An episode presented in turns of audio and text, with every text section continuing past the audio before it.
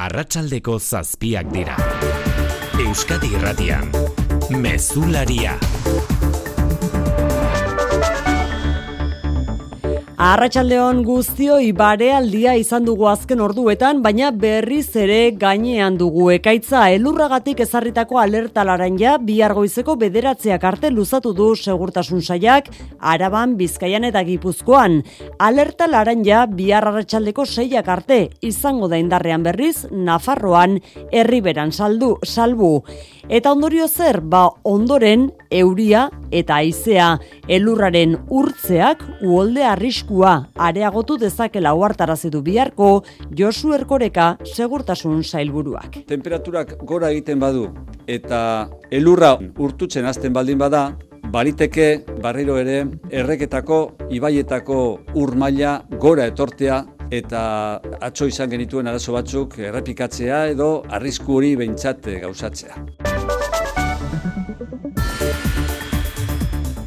Herrialde herrialde errepasatuko dugu une honetako egoera datozen minutuetan, baina aurretik jakin dezagun nola ditugun gure errepideak korapilatzen ari direnak. Laboral kutsak babestuta eguraldia eta trafikoa. Marian Beitialarrangoiti Arratsaldeon. Arratsaldeon. Sare nagusiaz gain jakin dezagun mendatetan nola dagoen egoera ere.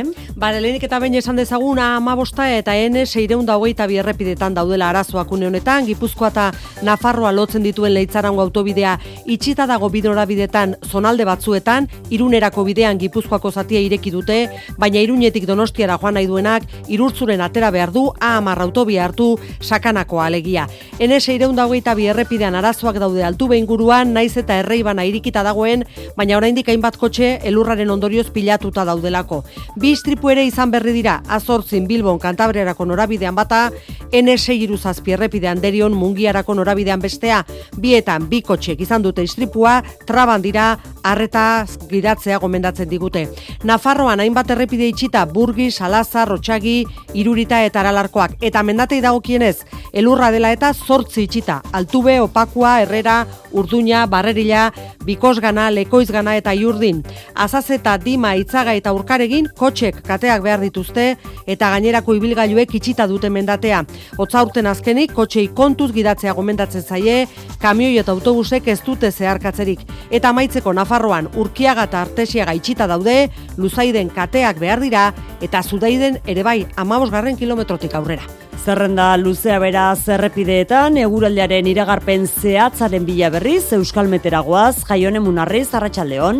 Kaixo Arratxaldeon, datozen orduetan eta gauean ba elurra egingo du barnealdeko leku askotan, batez ere arabanetan, Nafarro ipar partean eta erdialdean. Izan ere, elurraren maila lareu metroren bueltan kokatuko da, baina ekaitz guneetan eta prezipitazioaren intentsitatean diagoa den leku edo momentutan, ba, beherago ere zuritu dezake.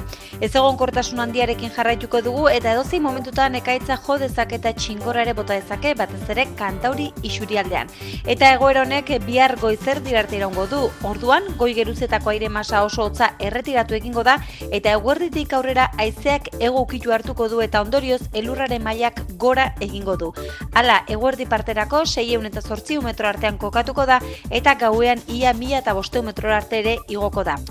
Itxasuan ere abisu horian gaude, baina bada baino hartzera usartu denik Donostian azkenean igerilaria bera eta laguntzera sartu diren bi ertzain erreskatatu behar izan dituzte suhiltzaiek Mikel Jartza. Antza denez gizonezkoa nautiko inguruan itsasoratu da eguerdian eta hainbat minutuz ezatzera ez aurrera zegoela ohartuta larrialdietara deitu du inguru horretan zen pertsona batek. Bi ertzain bertaratu dira igerilaria laguntzera, baina hotzaren eta korrontearen indarraren ondorioz ez dira uretatik euren kabuz irteteko gai izan eta azkenean suhiltzaileek erreskatatu dituzte hiru personak. Donostiako udalak erreskatearen nondik norakoak ikertuko ditu eta arduragabekeria izan dela ondorioztatuz gero erreskate baliabideak mobilizatu izanagatik igerilariari kobratu ala ez aztertuko du. Isuna, eun eta 6 mila euro artekoa izan liteke. Uneotan, abisu horia indarrean dago itxasoko arriskuagatik. Obea dago bai eguna aterpean ibiltzeko egunak utzi dituen gainerako gaietan anain zauzti arratsaldeon. Arratsaldeon.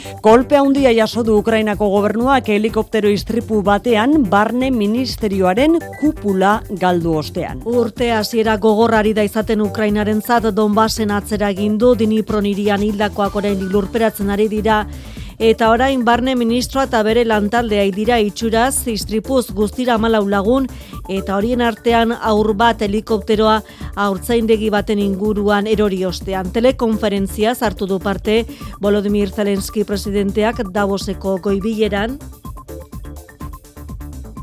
Helicopter crash Minutu bateko islunea eskatu du biktimen omenez eta ikerketa sakona agindu gertatutako argitzeko hipotesi guztiak zabalik dituzte. Foro sozialak amaitutzat emango du bere ibilbidea datorren larun batean durangon egingo duen ekitaldian izango da hori uste baitu lortu direla astapenean finkatutako helburu guztiak. Amabi helburu zehaztu zituen foro sozialak horien artean etaren osteko bake prozesua abian armak eta egitura militarrak desegitea eta elkarbizitza erdigunean jarrita biktimak errespetatu eta memoria inklusiboa eraikitzea. Foro sozialak aitortu du, presoen hauzian eta memorian eta batipat estatuaren biktimen diskriminazioan ez dela nahi bezalako testingura lortu eta konponbide prozesuan bitarteko berriak behar direla urrats berriak emateko larumateko ekitaldian zehaztuko dituzte urrats berri horiek. Lau orduko bileraren ondoren jarrera hurbilketa izan da Donostialdeko esiko zerbitzu buruen eta osasun saiaren artean. Osasun saia valorazio positiboa egin du bileraz eta zerbitzu buruek beste aldeak erakutsitako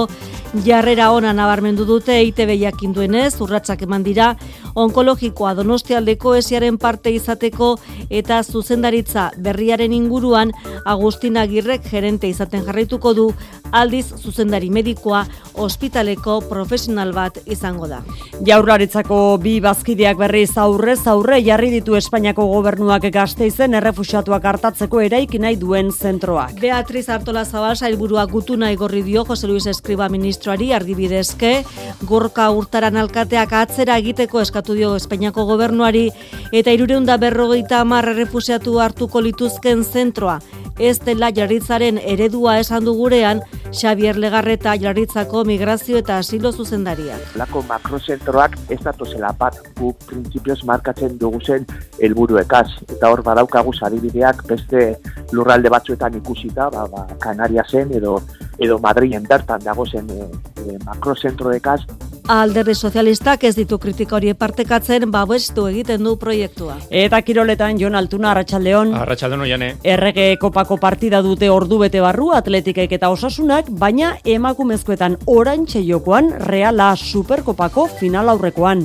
Jokatzen eta berdintzen ari da gutxean Huelbako Esportinen aurka Meridan neurketaren kontrola txuri urdinena da, Realari da aukera rikonenak izaten, Mirari Uriak eta Bernabek e, izan dute aukera bana, baina oraingoz ez dago goliko gehieta amazazpigarren minutuan. Gizonezkoetan erregekopako final zortzirenak jokatuko dituzte bai, bi euskal taldeek, San Mamesen ordu bete eskasbarru hasiko da atletik eta espainolen artekoa, aipagarria ikermunia inez dagoela maikakoan, eta bederatzietan Benito Bilamarinen betis osasuna. Bi partidak Euskadi irratian jarraitzeko aukera izango duzue zuzenean. Pilotan mungian binekako txapelketako partidan, lasok eta imazek amabost urrutiko etxeak eta albixuk amar, horixe da dukagun azken emaitza, eta eskubaloian orezko mailan zortzietan hasiko da Elx eta Betionaken arteko partida. Arratsaldeko zazpiak eta zortz minutu teknikan eta errealizazioan Xante Gurrutxaga eta Xabier Iraola. Euskadi Irratian, Mezularia, Oiane Perez. Egunean zehar izan dugun atxeden aldiaren ondoren, elurra ari da itzultzen gurera berriz ere, gogoz neguko bidezaintza planaren jarraipen egiteko bilera egin dute erakundek eguerdian, eta urtzi gartzia iuntze honetan bai, baina gaur gauean bereziki, eguraldiak okerrera egingo duela oartarazi dute. Atzo bezala gaur gauean ere larun metrotan egingo du elurra gainuntzean euri eta txingorra elurregatik barnealdean alerta larainak indarrean jarraituko du bihar goizeko bederatziak arte eta ondoren arratsaletik aurrera bereziki ego mendebaldeko aizearekin temperaturek gore egingo dute Josu Ergorega jaurlaritzako segurtasun sailburuak esan duenez. Temperaturak gora egiten badu eta elurra urtzen, urtutzen azten baldin bada, baliteke barriro, barriro ere e, erreketako, ibaietako e, ur maila gora etortea eta bueno, e, atzo izan genituen arazo batzuk errepikatzea edo arrisku hori behintzat e, gauzatzea. Horregatik, euriagatik bizkaian eta gipuzkoan egun osoan abisu hori aktibatuta egongo da, eta uoldei aurre egiteko plan bereziak indarrean segiko du errepidean, zur ibiltzeko gomendio egindu jaurraritzako segurtasun zailak. Hori iragarpenak dioena, baina oraintxe zer patxirigoien iruñan zaudezu, bihar arratsaldeko seiak arte, luzatu dute Nafarroan elurragatik alertalaren ja, iparraldeko baiarak zurituta daude dagoeneko, eta orain Nafarroa erdialdera zabaltzea aurrikusten da arratsaldeon. Bai, arratsaldeon Iruñean une honetan ateri, baina duela minutu gutxi arte lurra bota du jori, zertxo bai zuritu dira hemengo bazterrak eta arazoak hasi dira. Duela ordu bete inguru Iruñerriko mankomunitateak jakinarazi du esaterako bilabesaren zerbitzu batzuk aldatu behar izan dituztela L hogeia gorraizkoa eta L hogeita iru oilokikoa eta aurre ikuspenaren arabera elurra botatzen jarraituko du gauean zehar ere eta goizean espero da berriz ere Nafarroa erdialdea zuri esnatzea, orain arte egin duena berriz, gutxi, iruditu zaie askori iruñean entzun. Ba, primeran, egin behar duena, ba. Ez erre, etorri naiz goizeko zortziter ditan eta zegoen dena garbi-garbia. Espero genuen gehiago bai, hainbeste esan da, Gainontzean, Nafarroa iparraldean, bastan larraun leitzaldea zurituta amar eta hogei zentimetro baino gehiagoko geruza toki askotan, baina oroar normaltasuna nagusi afekzioak urriak izan dira eta izan direnak ohikoak elurraren bisita jasotzen dugunean. Bitartean, Pirinioak Pirinio izaten jarraitzen du Juan Pitoko bentan esaterako iruro gehi zentimetrotik gora pilatu dira eta inguruko herrietatik salaketa bat ere iritsi zaigu izan ere elurrak entzeko makinak ez omen dira denera iritsi ustarrozetik leirek onela dio. Ba, betikoa da, azkenean, nahiko ituta gaude Pirineotan gure aldarrikapenak ez dira entzuten, baina uste dugu guk eskubide berdinak ditugula hemen bizi eta lan egiteko. Orduan, ba, salatu nahiko genukena hori da. Ez dugu lertzen nolatan ez diren ona makina gehiago bidali. Bitartean, gobernuak elurte planaren aurrela herrialdi mailari utziko dio, erdialdean bihar arratsaldeko zeiak arte, eta mendialdean gauerdir arte, eta orain txirunean konexioa zuzenean egiten ari garela, berriz ere elurra hasi du jori, zuzeneko gauzak dira Horiek bai zuzeneko gauzak Nafarroan ikus dezagun orain zein den Arabako egoera Gasteizen une honetan elurrak atertu du Eta egunean zer ba bazterrak zuritu diren arren, esan daiteke ia normaltasuna izan dela nagusi, garraio publikoan izan dira hori bai, atzerapen batzuk araban, zurin etxe berria gazteiz. Arratxaldeon, unean unean atzerapenak izan dira gazteiz barruko autobus liniatan bai eta oinezkoak tentuz dabiltza irrizte egiteko. Mendiko botak edo jantzita, lasai asko, poliki poliki. E, makal, oso izotuta garabako, baino ondo, makal etorita ondo. Euskadi Irratiko Faktorian gorka urtaran alkateak gogoratu duenez, betiko lez, herritarrek eskura daukate gatza. Eskura dago, persona guztientzat, ohikoa da ez, elurra egiten duenean, eta bereziki isotza dagoenean, ba, urbiltzen dira usotarrak, eta baitare erkatariak, no, bere ere muak, e, garbitzeko Elur malutak araba osora zabaldu dira aiaraldeatik hasi eta arabako herri osaraino lautadan kasu aguraingo ikastolara joateko autobus zerbitzurik ez dute izan inguruko herrietako aurrek erikal eta mendi donemiliagako alkatea. Narbaizako autobusa etortzen da ozaetatik e, agurainera egiten dibilbide hori. Bon, ikastoratik abizatu digute goizean, ez dagoela garraiorik, zerbitzu ez dela egongo. Kontuan izan, elurragatik indarrean izango dela alartalaren ja, bihar goizeko bederatziak arte. Gipuzkoan eta Bizkaian elurrak arazo gehien errepidetan eragindu, arratsalde honetan, a amabostean esaterako, arazoekin jarraitzen dugu ordunetan berastegin pilatutako elurra garbitzeko lanetan ari direlako inguru horretan. Gainerakoan debagoien aldean gogotik egin du elurra, arratsaldean zehar, Luis Eron, Bilbon, zein da azken ordukoa Bizkaian eta Gipuzkoan? Ba, lurteak esan bezala Gipuzkoa eta Bizkaian errepidetan eragin du arazo gehien adibidez amabosta autobidean moztuta e, beraztegin bi noranzkoetan izan da bidean pilatutako elurra garbitzeko elurrak maramara egin du debagoienan urola garaian edota goierrin arrasate oinati behasain edota eibarren batipat. Edo nolare Gipuzkoko foru aldundiaren eta udalen zerbitzuak goiz goizetik lanean eragozpenak tarteka baino ez dira izan. Ba, ez da bine asko eta bastante goizeti dominauta bai, saspietatik martxan da bai, hau zueta, ma beti, be, ba, mendiko zonatan, beti elur gehiago, o, mea, kotxek eta babitz pikapakin da gentzen, traktoriak da, bai. Herritarrek ere ez dute aparteko arazorik izan, baina adinekoak bereziki kontu handi zibilidea kalean. Edurra naxiak izaten dugu egu jenitia, men, men baino. Gu gaina ea baten ja horrego ezin no bildurrez, gu gaina egiz jau. Bera ez da, espaldi zen nini, hola, eh? kalea ino. Kusten duzu nien pitime urtietan inbari dauta, ba hoxe, baina gero, zemate lehen afan, hola. Bizkaian errepide sare nagusiko barazar mendatea trafikorako itxita izateaz gain kadagoako harinbidea ere itxita egonda denboraleak eraginda zuaitz bat bidera erori ondoren. Bizkaian elurra ezezik kaskabarra ere arratsaldean elur malutak bereziki durangaldean eta ratiako baiaran elorrio, abadino edota otxandion nabarmen. Bilboko uneotako egoera ba lasaia da, ateri dao, baina auzo garaienetara iritsi da elurra, ez da arazoa aipagarrerik izan eragin e, elurrak foru eta udalekipoak prest direla edo zein eragozpenari aurre egiteko. Luis Eron zuzenean bilbotik eragozpenak apalagoak izan dira gaur, Ipar Euskal Herrian eta alerta ja abisu horira pasadute agintariek Mikel. Elur maila laureun eta bosteun metro artean, Baxen Nafarroan aldude inguruan eta zuberoan basaburuko mendialdean botadu elur gehien. Eta batez ere euria nagusi. Azken bi egunetan, oiko urtarril batean adina euri izan dela diote eguraldi ikerlariek. Tren zerbitzu eta argindarrarazo gehien txuenak dagoeneko konponduta, uneotan arreta A irurogeita iru autobidean, biriatuko mugatik akotzera bidean, errepidea labainkorra da euriazkarra eta harri erauntxien ondorioz. Zure etxea efizienteagoa izatea nahi duzu? Baina, nundik hasiko gara? Zer finantzak eta behar dugun? Ze subentzio dauden ikusi behar da? Inbertitu efizientzian errazagoa da orain. Sartu birgaitzerakin.laboralkutxa.eu simulatzailean. Ezagutu eskura dituzun laguntza eta kenkari guztiak eta behar duzun finantzaketa. Laboralkutxa, bada beste modu bat.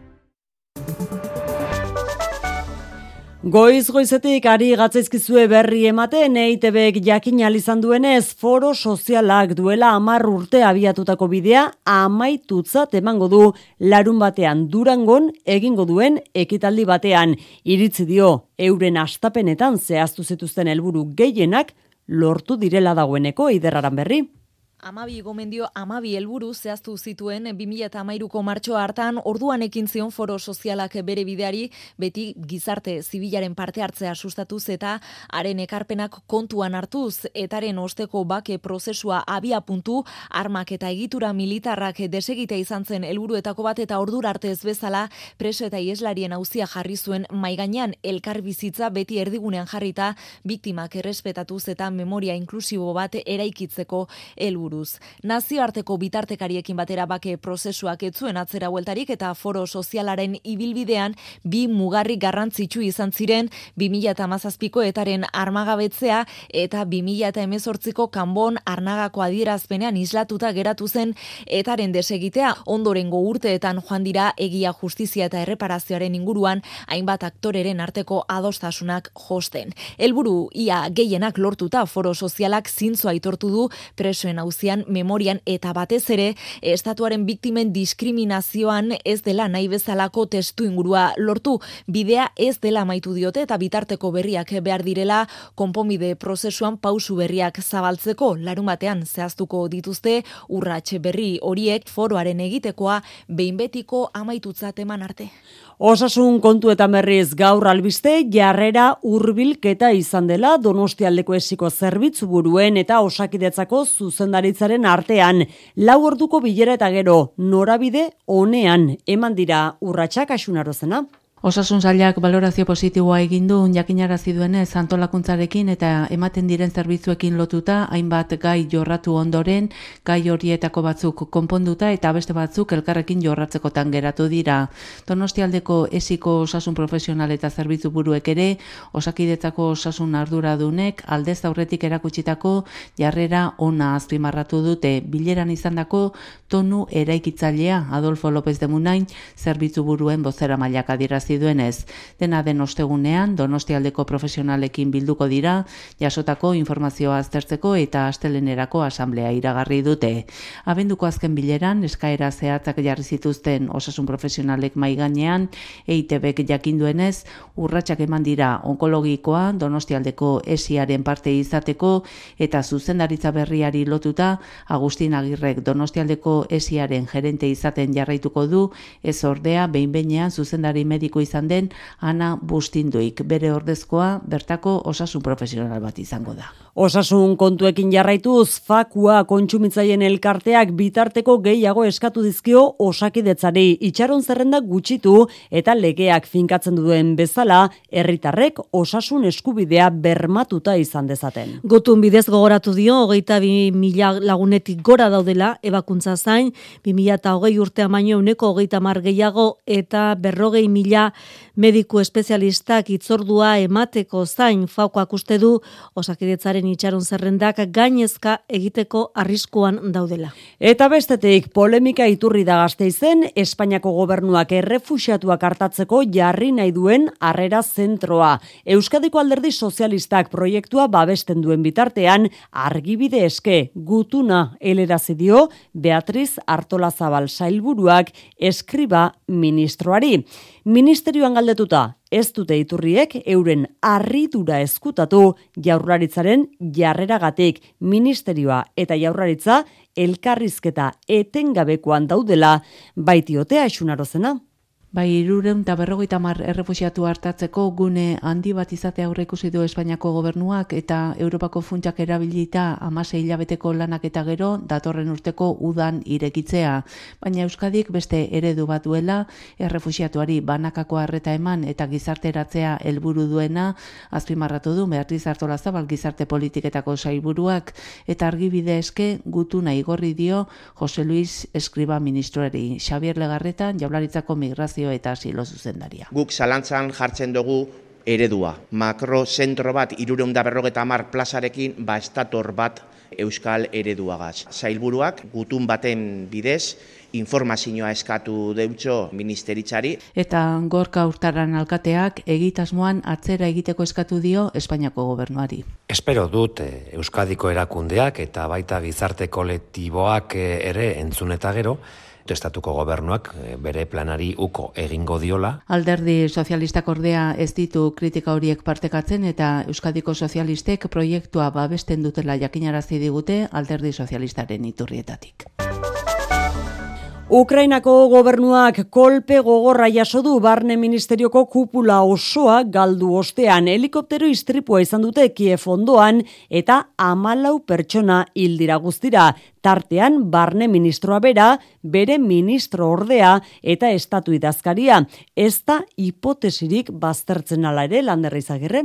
Gerra zizenetik Ukrainako goikarguen galera handiena da. Denis Monastirski barne ministroa, bere bigarrena eta estatu idazkaria hildira. Amalau biktimen artean dago ume bat ere, aparatuak aurtzaindegi bat jo baitu. Hipotesien artean, egaldiko arauen austea, arazo teknikoak eta sabotaia ere badituzte ikergai, baina istripua bera da aukera nagusia. Hiru eguneko dolua esarri dute Kiefondoko brobari herrian eta Volodymyr Zelensky presidenteak minutuko isilunea eskatu du Davoseko foro ekonomikoan. I shall ask you to honor the memory of every person with a minute of silence. Bideokonferentzia hitz egin du Zelenskik Davosen eta Mendebaldeari askartasuna eskatu dio misilak eta tankeak bidaltzeko erabakietan. Urte hasiera gogorra ari da izaten Ukrainarentzat, Donbasen atzera egin dute, Soledar herria galduta, Dinipron berrogeita bost zibil hil dira, etxe bizitza baten aurkako erasoan eta orain barne ministerioko kupula ere galdu dute. Olaf Scholz Alemaniako kantzillerrak laguntza militar handiagoa agindu dio Kiefi, baina Leopard tankeak aipatu gabe. Europar parlamentuak berriz aukeratu du Eva Kaili ordezkatuko duen presidente orde berria sozialdemokrata izango da ere.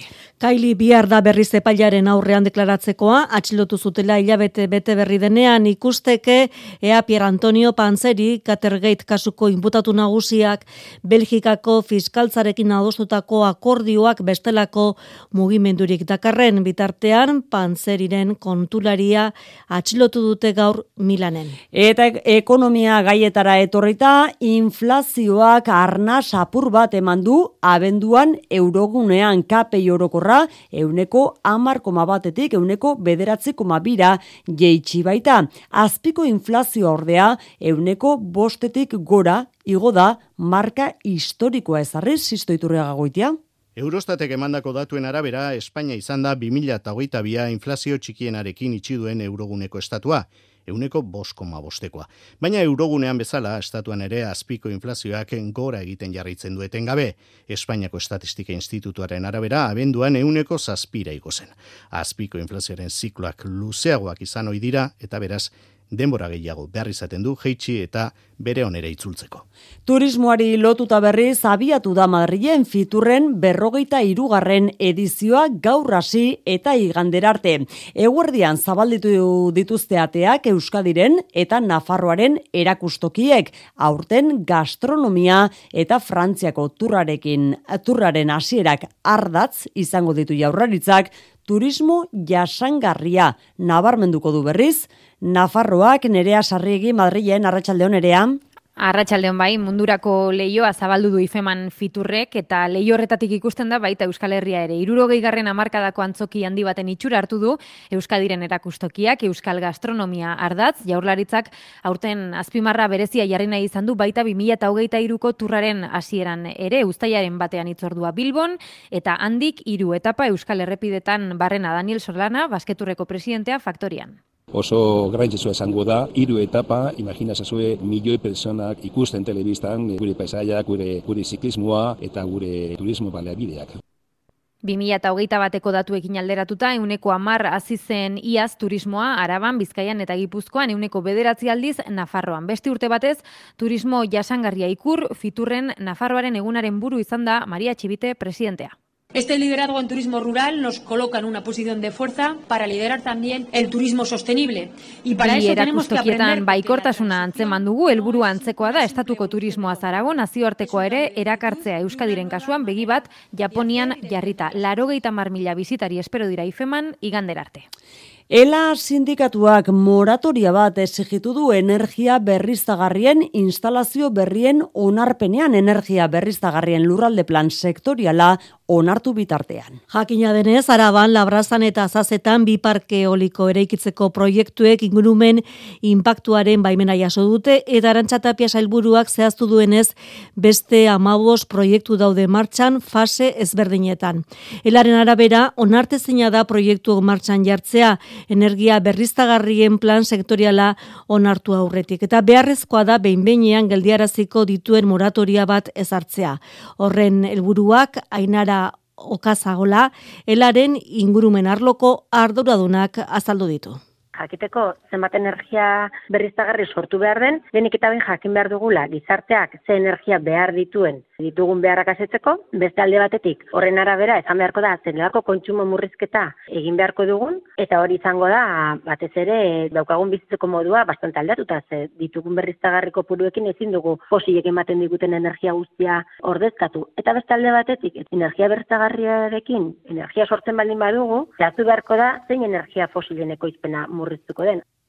Bizkaibusentzat lan egiten duten enpresa guztien babesa jaso du gaur txori herrin zerbitzu eskaintzen duen Bektalia enpresak asteburuan autobus gidari batek jasan zuen erasoa salatzeko.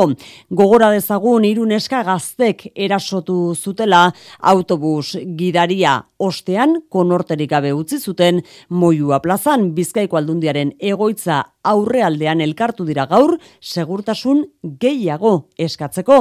Irati barrena iguzu? Asteburuan gertatutako onartezina dela salatzeaz gain ohartarazi dute horrelako jarrerak ugaritzen hasiak direla. Aldundiari segurtasun neurri gehiago eskatu diete gaueko txandetarako eta bereziki asteburuetarako Ander Larrainaga ela sindikatuko ordezkaria.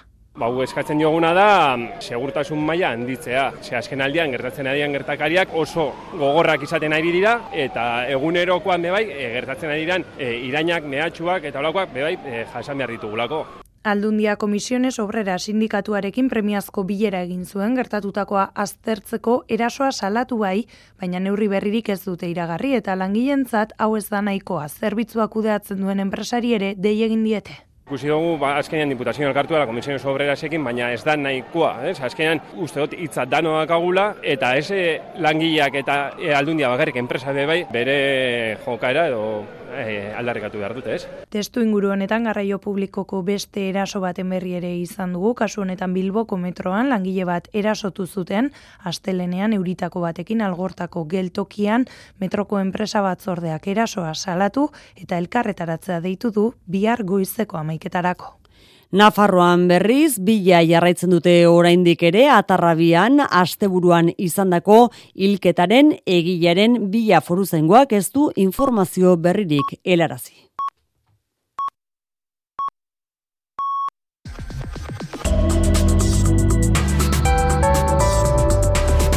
Euskadi Irratian eguraldia eta trafikoa. Elur kontuak ditu arratsalde honetan ere eta hainbat korapilo errepideetan Marian Beitea larrangoitia zein dauneko egoera. Ba askatzen ez diren korapiloak eta luze gainera doazena ka ama bostean oraindik ere Gipuzkoako zatia irekita dago Donostiarako norabidean, baina ez Nafarrorako bidean eta Iruñatik Donostiara etorri nahi duenak sakanako autobia hartu behar du oraindik arazoak daude elurra dela eta Era berean altuben oraindik N6 bibi errepidean arazoak daude. Irikita dago, baina gurutzatuta kotxe asko geratu dira eta trafikoa oso motela da. Arreta eskatzen zaigu ere N6 iruzazpi errepidean derion mungiarako norabidean hiru kotxek istripua izan eta errei bat itxita dagoelako eta gogoan izan mendatei dagokienez ere badaudela gora berak. Hiru daude itxit, zortzi daude itxita barkatu elurra dela eta tartean altube, opakua herrera edo ta urduña. Eguraldiaren iragarpena euskalmeten jaio nemunarrizek. Datozen orduetan eta gauean ba elurra egingo du barnealdeko leku askotan, batez ere araban eta nafarro ipar partean eta erdialdean. Izan ere, elurraren maila lareu metroren bueltan kokatuko da, baina ekaitz guneetan eta prezipitazioaren intentsitatean diagoa den leku edo momentutan ba beherago ere zuritu dezake. Ez egon kortasun handiarekin jarraituko dugu eta edozi momentutan ekaitza jo dezake eta txingora ere bota dezake, batez ere kantauri isurialdean. Eta egoera honek bihar goizer dirarte iraungo du. Orduan, goi geruzetako aire masa oso hotza erretiratu egingo da eta eguerditik aurrera haizeak ego ukitu hartuko du eta ondorioz elurraren mailak gora egingo du. Hala, eguerdi parterako 600 eta 800 metro artean kokatuko da eta gauean ia 1000 eta 500 metro arte ere igoko da. Mesularia, gertukoak. Egun handia izango da biharrez etzikoa donostian ordu gutxi falta dira San Sebastian egunaren ospakizunei hasiera emateko aurten gainera danborra da batzuentzat oso berezia izango da urte hurren boro bila ospatuko dutelako. Hiru danborradek irurogeita ama bost, berrogeita mar eta hogeita bost urte beteko dituzte sarriegiren martxak jotzen Baskoniak esaterako irurogeita ama bosturte. Beraiekin hitz egin du, ane lankideak.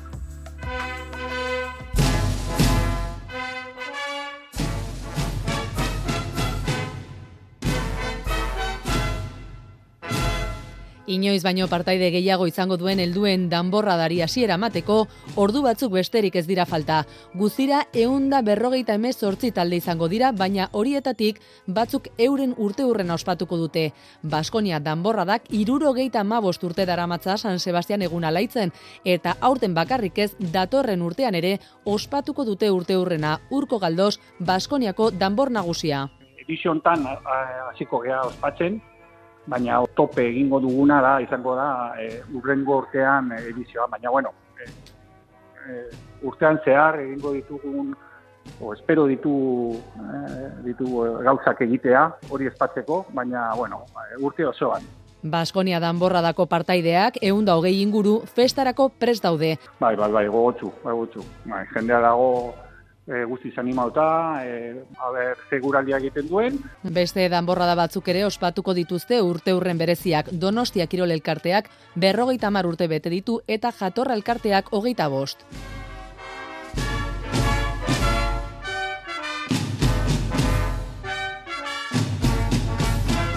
Bihar gauerditik aurrera sarritan entzungo dugu Donostia martxau. Iruñako azekimen auzo elkarteak aldezarreko osasun etxean dituen irisgarritasun arazoak salatu ditu berriz.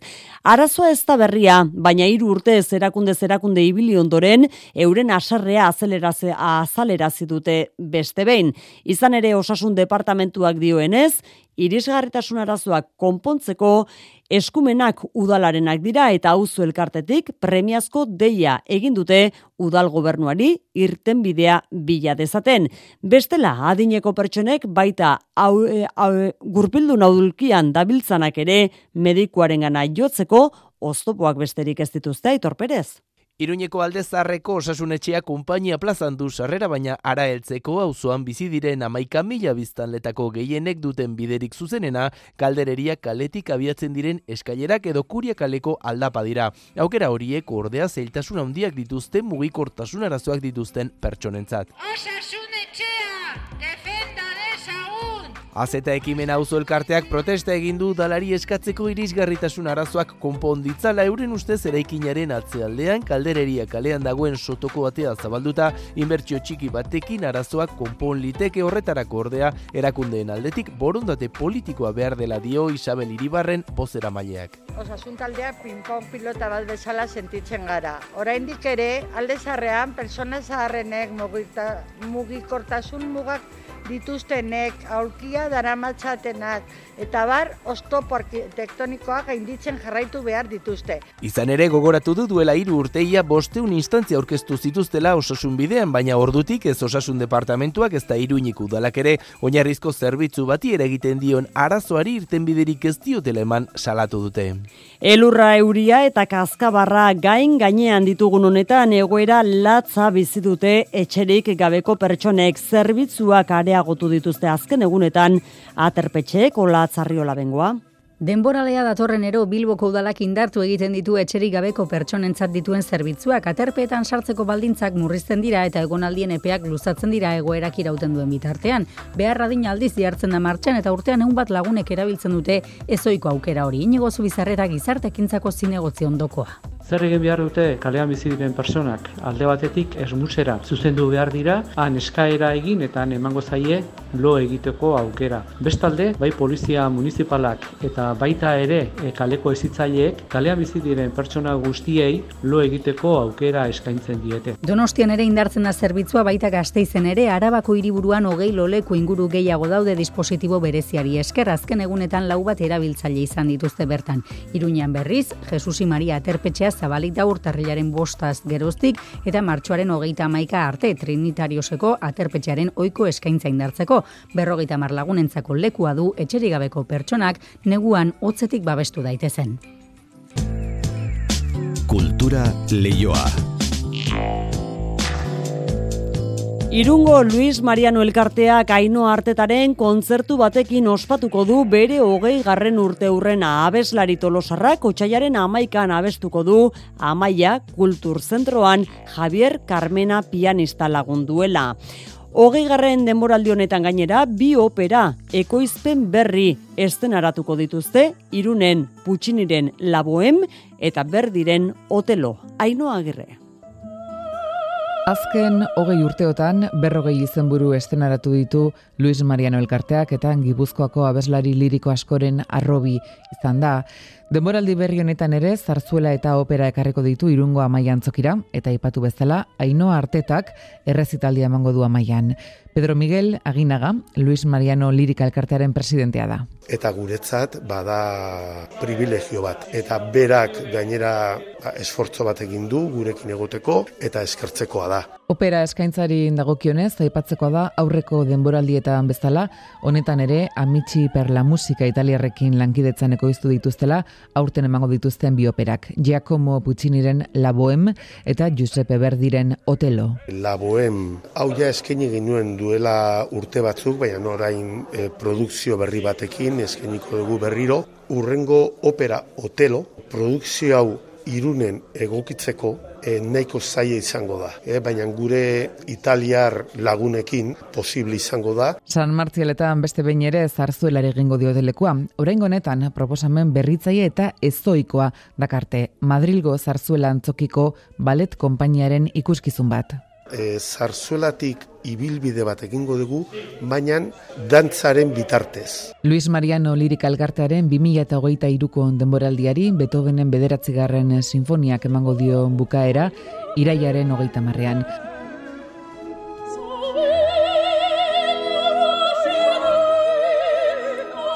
Ainoa hartetaren doinuak hauek La Topadora talde Nafarraren bigarren lanaren xehetasunak ezagutu ditugu berriz gaur. La Topadera talde Nafarreko kideak eskalariak eta bendeta taldeetako kideoiak dira musika zaletasun oso bestelakoak dituztenak Karma euren bigarren lanak hainbat musika genero eta erritmo lantzen ditu.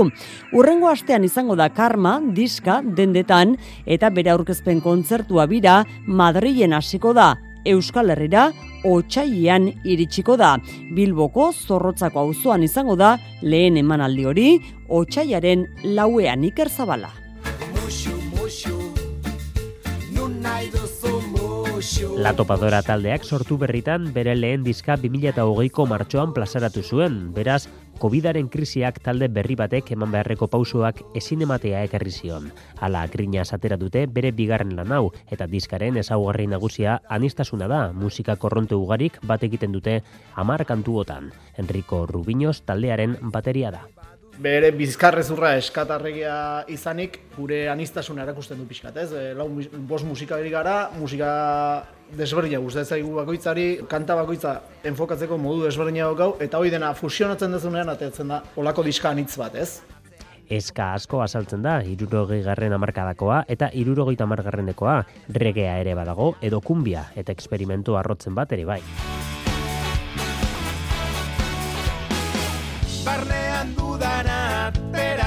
Letrei dagokionean norberaren usteekin koherente izatearen inguruko hitzak dira, bide propioen bilatzearen joeraren aldarrikapena.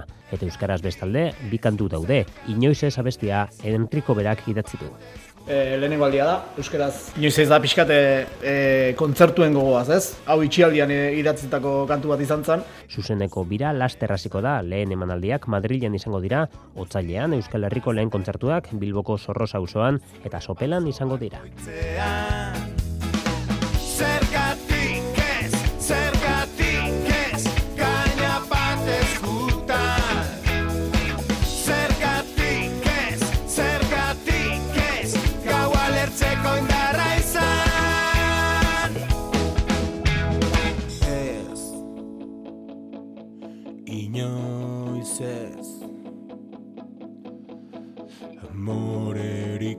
Eman inoiz ez ez inoiz ez gustoko adudana eginez Besterik ez guraletik onaino iritsi da gaurko mezularia albistegia, bi arritzuliko gara, oiko orduan, arratsaldeko zazpietan euskadirratian orain, Kirol lemankizunekin uzten zaituztegu, Jon Altuna lankidearen eskutik, arratsaldeon Jon. Arratsaldeon oiane, asteragoaz.